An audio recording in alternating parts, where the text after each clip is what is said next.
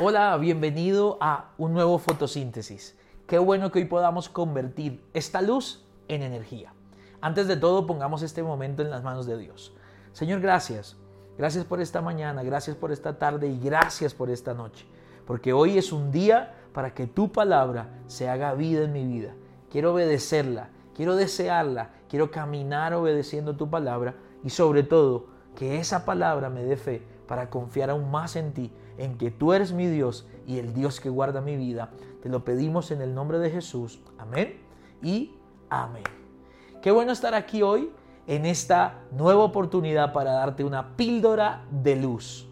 Hoy con una palabra que sé que te va a bendecir. El Salmo 119, verso 116. El salmista declara, dame fuerzas conforme a tu promesa y viviré no desfraudes mi esperanza. El salmista está dando en este corto verso una clave, un secreto. Es como eh, el resultado, el efecto de, las, de aquellos que tenemos una promesa de Dios.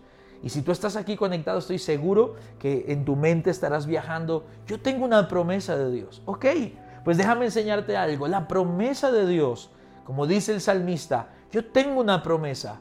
No es inocente tener una promesa. Cuando tú y yo tenemos una promesa de parte de Dios, vamos a experimentar no solamente el poder de un Dios que cumple promesas, sino que la promesa tiene un unos efectos colaterales que seguramente a ti y a mí nos van a golpear y tú te vas a identificar con esto. Lo primero que dice el salmista es que la promesa le da fuerzas. Si tú recuerdas como acabamos de leer, dice, dame fuerzas conforme a tu promesa. Es decir, la promesa tiene que venir a producir fuerza en tu vida. Y esto tiene que revelarse a nuestro corazón esta mañana, porque estoy seguro que cada vez que recuerdas la promesa, la promesa te revitaliza. Porque las promesas de Dios son sí y son amén. Toda la Biblia está escrita en un lenguaje de promesas y las promesas fueron el combustible para todos esos hombres y mujeres de fe que cuando creyeron la promesa caminaron y no se detuvieron hasta llegar al cumplimiento de la promesa. Por eso la Biblia nos enseña en Hebreos que la gente de fe, los que somos de fe, no retrocedemos, sino que heredamos las promesas. Entonces lo primero que hoy quiero decirte es que si tienes una promesa, van a venir las fuerzas. La promesa produce fuerza, dijo el salmista. Dame fuerza conforme a tu palabra, conforme a tu promesa. La promesa te tiene que energizar, te tiene que revitalizar. Pero lo segundo que dice el salmista es que conforme a la promesa Él vivirá. Entonces aquí viene lo segundo, no solamente la promesa produce fuerza, sino que la promesa produce vida. La promesa de Dios.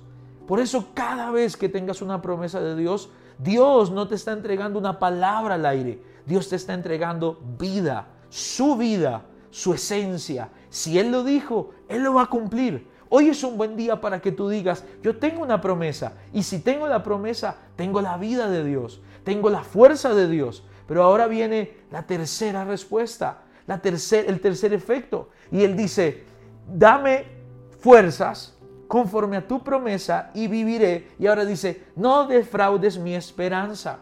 Y aquí viene lo tercero, todos los que tenemos promesas tenemos esperanza, tenemos motivos para salir de la cama. No solamente fuerza y no solamente vida, sino motivos. ¿Alguna vez te has sentido que aunque tienes fuerza y tienes vida, no tienes motivos? Lo que está diciendo el salmista es, la promesa tuya es mi motivo. No solamente es mi fuerza y mi vida, sino que es mi motivo. Así que yo quiero hoy retarte en este fotosíntesis a que hoy sea un día para que hagas memoria de las promesas de Dios y recuerda que las promesas de Dios te van a dar fuerza, te van a dar vida y te van a dar esperanza. Nos vemos mañana para darte otra píldora de luz. Chao.